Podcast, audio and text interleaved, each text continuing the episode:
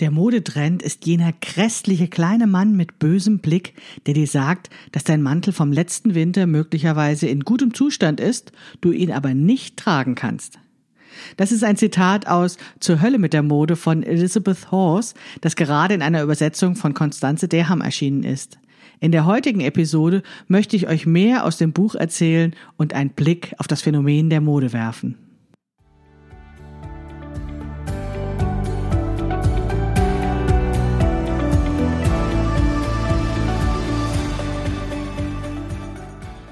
Hallo und herzlich willkommen zu Past, dem Podcast von Krafteln. Mein Name ist Maike Rentschbergner.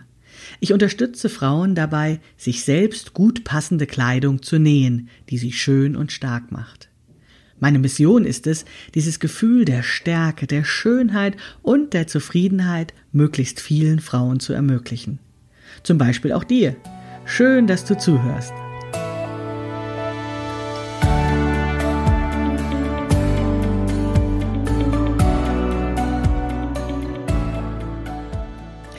Ja, hallo und herzlich willkommen zu einer neuen Episode des Past-Podcasts von Krafteln. Schön, dass du wieder zuhörst.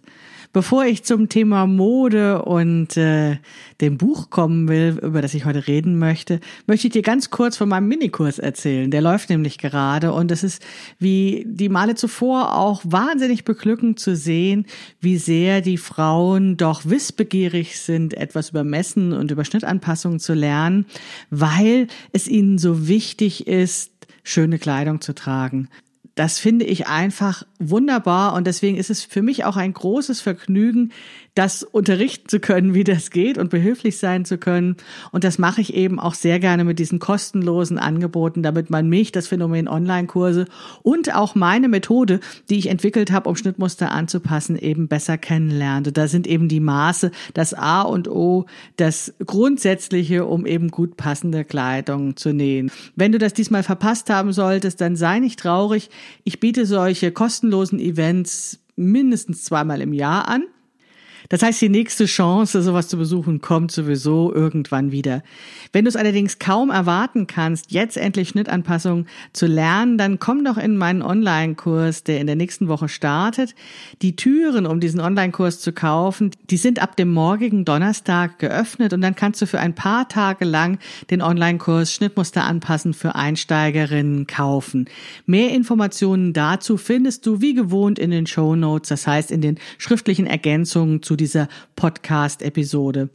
Aber ja, ich biete ja diese Kurse in betreuter Form an. Das heißt, es ist eine Gruppe, die gemeinsam lernt und ich bin dabei, wenn auch nur virtuell, aber sie lernt, die Gruppe lernt sozusagen im gleichen Rhythmus gemeinsam und deswegen startet dieser Online-Kurs zu einem bestimmten Zeitpunkt und endet zu einem bestimmten Zeitpunkt und ähm, deswegen ist natürlich das Fenster, in dem du dich dafür entscheiden kannst, auch immer nur relativ klein.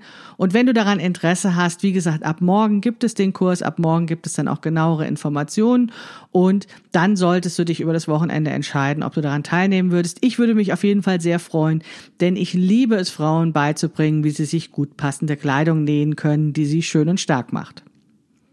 Aber jetzt zu der heutigen Episode des Podcastes mit dem Titel Zur Hölle mit der Mode, warum Mode oft nicht mehr ist als eine schöne Verpackung. Das ist ein Zitat aus dem Buch Zur Hölle mit der Mode von Elizabeth Horse, das von meiner Freundin Konstanze Derham gerade neu übersetzt wurde und im Verlag Schnattmeier und Derham erschienen ist. Und das ist ja ein kleiner Verlag, der eben sehr schöne Bücher zum Thema Handarbeiten, Mode und Textilien macht, den ich sehr unterstütze, weil ich die einfach großartig finde. Und weil das Thema jetzt so gut in die heutige Podcast-Episode beziehungsweise zu der Staffel, wo es eben um Kleidung geht, möchte ich euch gerne das neue Buch ein bisschen vorstellen, euch ein bisschen Lust darauf machen, denn ich finde das wirklich ganz großartig, wenn Frauen sich trauen, aus Überzeugung etwas zu tun. Und das gilt sowohl für die beiden Frauen Schnattmeier und Derham, die eben sagen, wir wollen ganz besondere, ganz besonders schöne Bücher machen, als auch für Elizabeth Horse, die eben, ja, auch immer für, dafür kämpfte, dass Frauen schöne Dinge zum Anziehen haben und die sich immer sehr für Frauen einsetzte und das eben auch mit diesem Buch tat.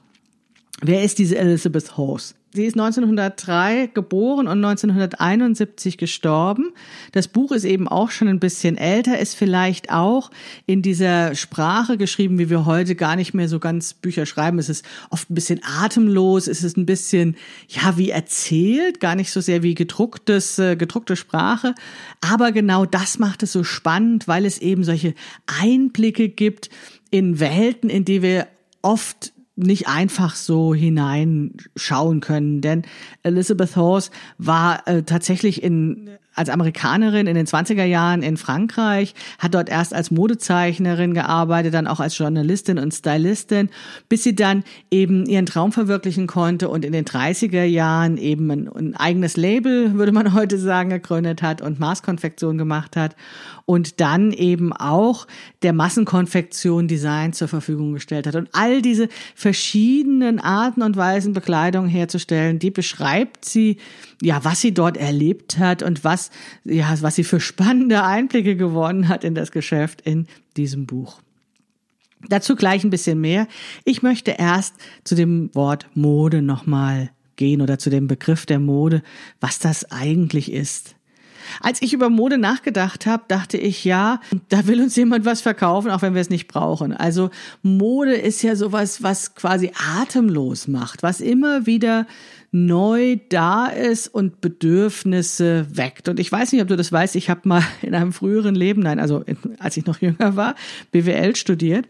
Da hieß es dann immer so idealistisch, die Wirtschaft ist dazu da, um Bedürfnisse zu befriedigen. Und das konnte ich nicht immer so ganz glauben, weil gerade bei dem Thema Mode habe ich das Gefühl, da werden ja nicht nur Bedürfnisse befriedigt, also dass man eben Kleidung trägt, um nicht ganz nackt durch die Gegend zu laufen, sondern da werden ja Bedürfnisse eigentlich erst erzeugt, um eben dann dafür was anzubieten. Und das ist ja eine ganz andere Sichtweise.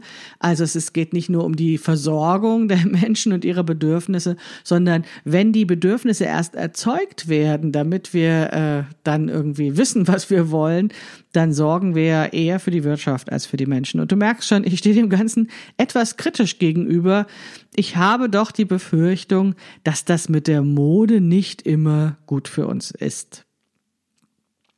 Ja, und genauso erlebe ich das halt auch. Also Mode bedeutet ja auf der einen Seite sowas wie, ähm, ich gehöre dazu, ich bin nicht altbacken, ich weiß, was gerade im Trend ist, ich bin gut informiert, ich traue mich was. Ne? Das ist ja auch gerade bei neuen Erscheinungen so, dass da vielleicht ein bisschen Mut dazu gehört, was anderes als das Gegebene zu machen. Also wenn lange Zeit die Röcke lang waren und dann auf einmal kurz, dann ist das Bam, ja, dann muss man sich da trauen, das zu machen. Das ist natürlich auch so mit ähm, Gefühlen verbunden, ne? mit Aufregung, mit Herzklopfen. Traue ich mich das? Mache ich das? Ja, aber wenn ich dazugehören will, wenn ich auch hip sein will, wenn ich angesagt sein will, wenn ich modern sein will, dann muss ich mich da vielleicht auch was trauen. Aber der Lohn ist dann, dann gehöre ich dazu, ich bin ungewöhnlich genug, um aufzufallen, aber vielleicht auch nicht zu ungewöhnlich, um ja nur als Einzelne sowas ganz Komisches anzuziehen, sondern nein, ich trage das, was die angesagten Leute tragen. Ich gehöre dazu. Und da geht es ganz oft auch um Sehgewohnheiten. Und das ist ja etwas, was mich sehr interessiert, denn bei Sehgewohnheiten denke ich immer, ja, da muss ich mal gucken, welche Gedanken sich so in meinem Kopf eingeschlichen haben und woher sie eigentlich kommen und warum sie sind. Und möglicherweise kann ich das entlarven und damit eben diese Sehgewohnheiten auch in Frage stellen oder sogar verändern. Also warum gefällt mir eigentlich etwas oder warum reagiere ich bei Dingen irritiert oder finde die sogar schrecklich? Oder finde sie vielleicht noch eine Saison lang unvorteilhaft und auf einmal denke ich, wow, so schlecht sieht das gar nicht aus. Diese andere Silhouette hat vielleicht irgendwas zu bedeuten oder sowas. Ich finde, das ist immer so ein Phänomen, wo man tatsächlich auch sich selbst so ein bisschen beobachten kann und so die Gedanken, die dann im Kopf lang gehen, sind tatsächlich sehr, sehr aufschlussreich. Ja, das waren so die Ideen, die mir zum Thema Mode gekommen sind. Ich stehe dem ganzen Thema etwas kritisch gegenüber, wie du im Laufe der Episode hören wirst, bin aber natürlich auch nicht frei davon. Ne? Also auch ich bin beeinflusst von der Mode. Meine Sehgewohnheiten habe ich nicht immer so analysiert, wie ich das im Podcast manchmal sage. Also manchmal falle ich da genauso drauf rein und mir gefällt dann auf einmal was, was ich vorher noch gar nicht in Betracht gezogen habe, weil es einfach modern ist, weil ich es an den richtigen Stellen, an den richtigen Menschen gesehen habe. Also da unterscheidet sich möglicherweise manchmal auch Theorie und Praxis, aber ich finde, es lohnt sich trotzdem darüber nachzudenken. Und deswegen fand ich eben dieses Buch, diese Idee, äh, von der Konstanze der haben mir erzählt, als sie sagte, sie übersetzt dieses zur Hölle mit der Mode, das fand ich total spannend, ja. Also diese Vorstellung, doch mal hinter die Kulissen zu schauen einfach mehr zu erfahren über diese Modeindustrie. Also angefangen von wirklich Paris und Modedesignern, bla bla, bis eben hin zu dieser industriellen Produktion von Mode. Und da ist es ja wohl auch so gewesen, dass da Amerika dann eben auch Vorreiterin war und eben ja vieles äh, vorgegriffen hat, was dann auch langsam zu uns kam. Ja, aus dem, was ich eben aus dem Buch erfahren habe und auch in dem Gespräch mit Konstanze Derham erfahren habe, ist es wirklich faszinierend, wie stark die Parallelen zu unserem heutigen Leben sind. Also letztendlich ist dieses Buch ja fast 100 Jahre alt und trotzdem kann man sehr viele Dinge ja sehr leicht auf die heutige Zeit übersetzen beziehungsweise dadurch heutige Phänomene besser verstehen. Also wie gesagt, Elizabeth Horse war eben eine Amerikanerin, die nach ihrem Studium unbedingt nach Paris wollte, weil in Paris da spielte die Musik. Ne? Also da wurde Mode gemacht. Es gab in dem Sinne gar keine amerikanische Mode zu diesem Zeitpunkt. Also es gab wahrscheinlich immer schon Schneiderinnen, die irgendwelche Dinge produziert haben. Aber wenn es so um das Besondere ging, um das, was man heutzutage so trägt, da war wohl zu dieser Zeit Paris ganz vorne dran. Und deswegen musste diese junge Frau unbedingt nach Paris und hat dann dort eben als Modezeichnerin gearbeitet. Und das kann man im Prinzip so sehen, als so eine Art äh, Raubkopie hat sie da gemacht. Also sie hat bei den Modenschauen da gesessen und hat sich möglichst genau diese Schnitt angeschaut und welcher Stoff verarbeitet wurde und ist dann nach Hause oder in ihr in ihr Büro gelaufen und hat das schnell aufgezeichnet, um dann eben, dass dann eben in Amerika Raubkopien davon hergestellt werden.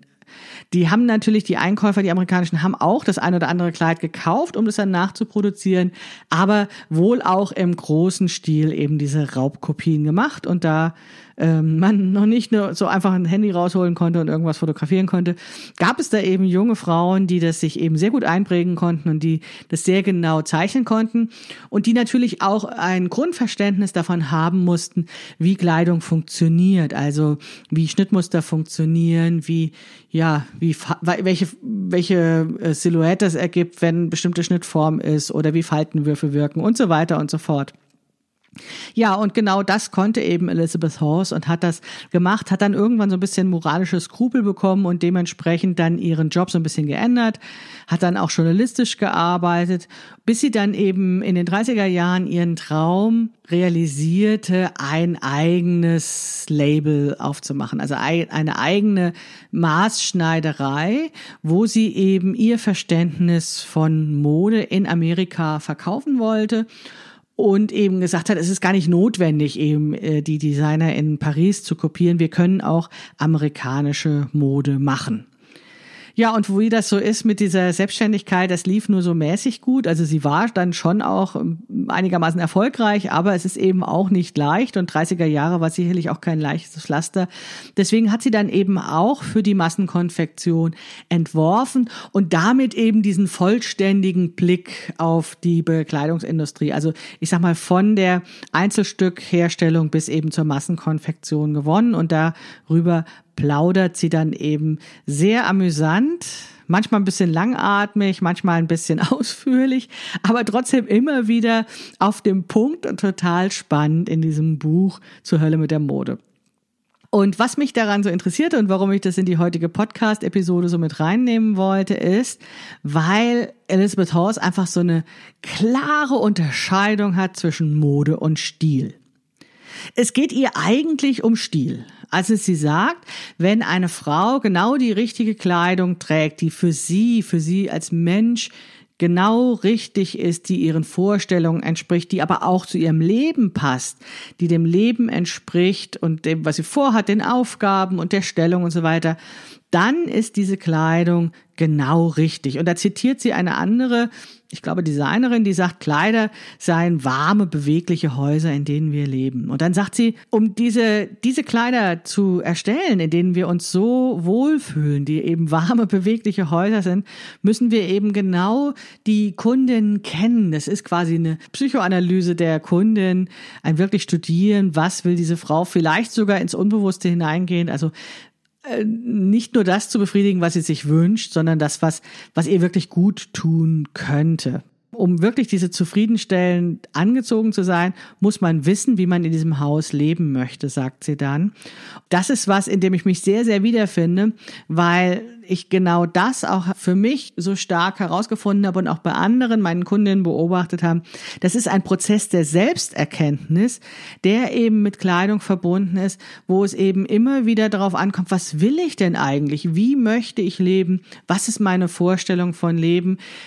Das sind Gedanken, die wir denken müssen, Entscheidungen, die wir treffen müssten, um dann eben im nächsten Schritt eigentlich erst herauszufinden, was tut uns gut, welche Art von Kleidung passt genau zu diesem Leben, welche Kleidung passt zu mir. Wir können uns das nicht immer aussuchen. Immer dann, wenn wir auf Kaufkleidung angewiesen sind, müssen wir natürlich nehmen, was wir bekommen. Dann sind wir insbesondere auch auf diese, diesen Moden eben ausgeliefert. Also wenn wir uns wenn wir für uns herausgefunden haben, dass eine bestimmte Farbe, eine bestimmte Stoffart, eine bestimmte Silhouette, ein bestimmter Art und Weise, wie Röcke geschnitten sind oder sowas gut finden, wenn, wenn wir sagen, das passt zu mir, das passt zu meinem Leben, da, dann ist das mein warmes, bewegliches Haus. Aber es gibt es gerade nicht, weil genau sowas nicht in Mode ist, dann ist das natürlich Mist. Ja? Also dann nützt uns diese Selbsterkenntnis auch nicht. Das ist eben dann ein Argument, was eben auch schon Elizabeth Horse sagte, was eben für die Maßschneiderei zählt, weil es geht dann eben darum, dass eben diese Maßschneiderin gemeinsam mit der Kundin herausfindet, was sie gerne möchte und ihr das dann auch anbietet. Und dann formuliert sie das so provokativ, was ich total super finde, ist, sie sagt, können Sie so viel zahlen, dass Sie genau bekommen, was Sie möchten? Oder sind Sie der Gnade der Massenproduktion ausgeliefert? Können Sie sich Stil kaufen oder müssen Sie mit Mode Vorlieb nehmen? Das ist im Prinzip genau das, was ich eben sagte. Vielleicht aber noch äh, prägnanter formuliert, weil wir uns das, wenn wir wirklich nur ähm, Kaufkleidung eben als Option sehen, uns das gar nicht klar machen, zu sagen, ja, wir beschneiden uns da immer wieder, wir begnügen uns mit dem, was uns angeboten ist solange man eben nicht selbst nähen kann, ist Maßschneiderei die einzige Alternative und die ist ja nicht ganz billig. Und das ist natürlich dann auch schon damals so gewesen, nach dem Motto, können Sie so viel zahlen, genau das zu bekommen, was Sie möchten. Ja, also ihr seht, das Buch ist wirklich schon fast 100 Jahre alt und trotzdem hat sich da nicht so viel geändert. Ja, also das war natürlich schon auch ein Anliegen der Massenproduktion, den Menschen bezahlbare Kleidung anzubieten zu bieten. Ne? Und da ist man in Amerika ja eben auch, ähm, ich sag mal, auf diese Idee sehr abgefahren. Ne? Wenn wir jetzt zum Beispiel an die Autoproduktion und die Ford-Modelle und das Fließband denken, da wurde natürlich, ich sag mal, mit großer Leidenschaft auch in großen Mengen produziert, weil man das Gefühl hatte, das ist ja auch was Gutes. Aber letztendlich immer dann, wenn eben in großen Mengen produziert wird, bedeutet das auch, dass man ja auch für diesen dazugehörigen Absatz sorgen muss. Also das soll ja dann auch nicht rumliegen, sondern soll auch gekauft werden. Das heißt, es werden dann eben auch Bedürfnisse geschaffen, die uns eben dazu bringen, den Mantel, den wir, der vielleicht noch gut ist, den man noch anziehen könnte, den vielleicht dieses Jahr nicht mehr zu mögen, weil dieses Jahr eine ganz andere Farbe oder eine ganz andere Form angesagt ist und dann kaufen wir eben einen neuen Mantel. Oder um wieder Elizabeth Horst zu zitieren, die modische Frau erblüht in großer Zahl nur in Amerika, diesem Land der in Massen produzierten Kleidung. Wo große Mengen produziert werden können, ist jede Neuheit modisch, welche auch immer in großen Mengen gekauft wird. Also das ist wieder das, was ich am Anfang sagte. Was ist eben jetzt die Henne und was ist das Ei? Ne? Also ist es jetzt modisch, weil, weil irgendjemand entschieden hat, dass es modisch ist oder wird es als modisch verkauft, weil es einfach in großen Mengen einfach mal produziert wurde und dann muss es auch weg? Und genau darüber macht sich eben Elizabeth Horse Gedanken und sagt, das kann doch nicht sein, dass das einfach so ist, dass ein Modeschöpfer jetzt so diesen genialen Einfall hat und sagt, das ist Mode. Und dann gucken sich die Amerikaner das alles irgendwie an und rennen zurück nach Hause und, äh, und kopieren das alles und sagen, oh, in Paris haben sie gesagt, das muss man jetzt tragen. Wir machen das jetzt auch alle. Das ist ja so eine Lemming-Geschichte, die wir auch alle kennen. Da müssen wir gar nicht nach Paris in Amerika gucken. Ja, oder woher kommt das denn eigentlich? Und Elizabeth Horst erzählt dann zum Beispiel auch, dass es eben darauf ankommt, ähm, so einen Blick auf die Frauen und die Bedürfnisse der Zeit und die Bedürfnisse der Menschen zu haben. Und dass zum Beispiel Coco Chanel genau deswegen so erfolgreich geworden ist, weil sie wusste, was die Frauen zu diesem Zeitpunkt wollen und damit dann auch was ganz anderes zum Anziehen angeboten hat, als das noch die anderen taten und eben zur richtigen Zeit die richtigen Dinge angeboten hat. Ja, das ist dann vielleicht eine Form von Genialität. Alle anderen ahmen dann nur nach und wenn dann so viel produziert wird, dann müssen wir es eben kaufen und dann wird das uns eben mit Mode angenehm gemacht oder wir begehrlich gemacht, dass wir das dann auch unbedingt haben wollen. Und das Verrückte ist, ich beobachte das bei den Hobbynäherinnen ja auch. Also ich habe ja vorhin schon gesagt, ich bin davon ja auch nicht frei, dass ich eben bestimmte Dinge auf einmal schön finde, von denen ich vor einem Jahr noch gesagt habe, nee, sowas würde ich niemals tragen. Also ich erinnere mich noch an die Culotte, ne, diesen Hosenrock, den ich schon vor ein paar Jahren ausprobiert habe und das äh, nicht sehr hübsch fand. Und jetzt finde ich mich tot schick darin. Ich gebe zu, ich ändere da auch manchmal meine Meinung. Aber woran ich noch viel mehr denke, sind diese bedruckten Stoffe, die ja manchmal wie Säue durchs Dorf getrieben werden. Ja, also ähm, wo eben ja das Material ähm, eben ja so begehrlich gemacht wird oder so begehrlich erscheint, dass viele eben glauben, nicht ohne diesen bestimmten Stoff oder das bestimmte Muster leben zu können. Und auch da sind wir ja einfach total den Moden ausgesetzt, wo wir wirklich ja kaum wissen, woher sie kommen. Also wir hatten es ja eine Zeit lang mal mit den Tieren, äh, nach den Eulen folgten dann diverse andere Tiere, die eben äh, im Trend waren und ich habe das dann irgendwann gar nicht mehr unterscheiden können, welche Flamingos, Lamas oder Alpakas oder Einhörner oder weiß der Teufel dann Trend sind, weil mich das sowieso nicht so interessiert hat. Trotzdem habe ich mit ja, Faszination beobachtet, welche kurze Halbwertszeit diese Modetiere hatten. Ja, wie, mm, wie überzeugend das war. Also wie viele Menschen dem gefolgt sind, das eben mitzumachen. Und ich glaube, das liegt daran, dass es eben doch eine gewisse Zeit braucht und ja eben sehr viel Selbsterkenntnis, um eben zu sagen, das passt mir nicht, das gefällt mir nicht und dann eben auch den Mut zu sagen, ja, ich mach was, ich mach was anderes. Ich muss nicht dem Mainstream folgen, ich muss dieses Spiel nicht mitmachen. Ja, da habe ich noch ein Zitat. Es braucht Mut, den garstigen Schuft zu missachten. Nur echte Menschen trauen sich, das zu tun. Es ist die einzige Art, wie man Kleidung genießen kann. Es bedeutet, dass man wirklich und wahrhaftig die richtigen Sachen zum Anziehen für die richtige Zeit und den richtigen Ort hat, sagt Elizabeth Horse. Und mit dem Schuft meint sie eben immer die Mode.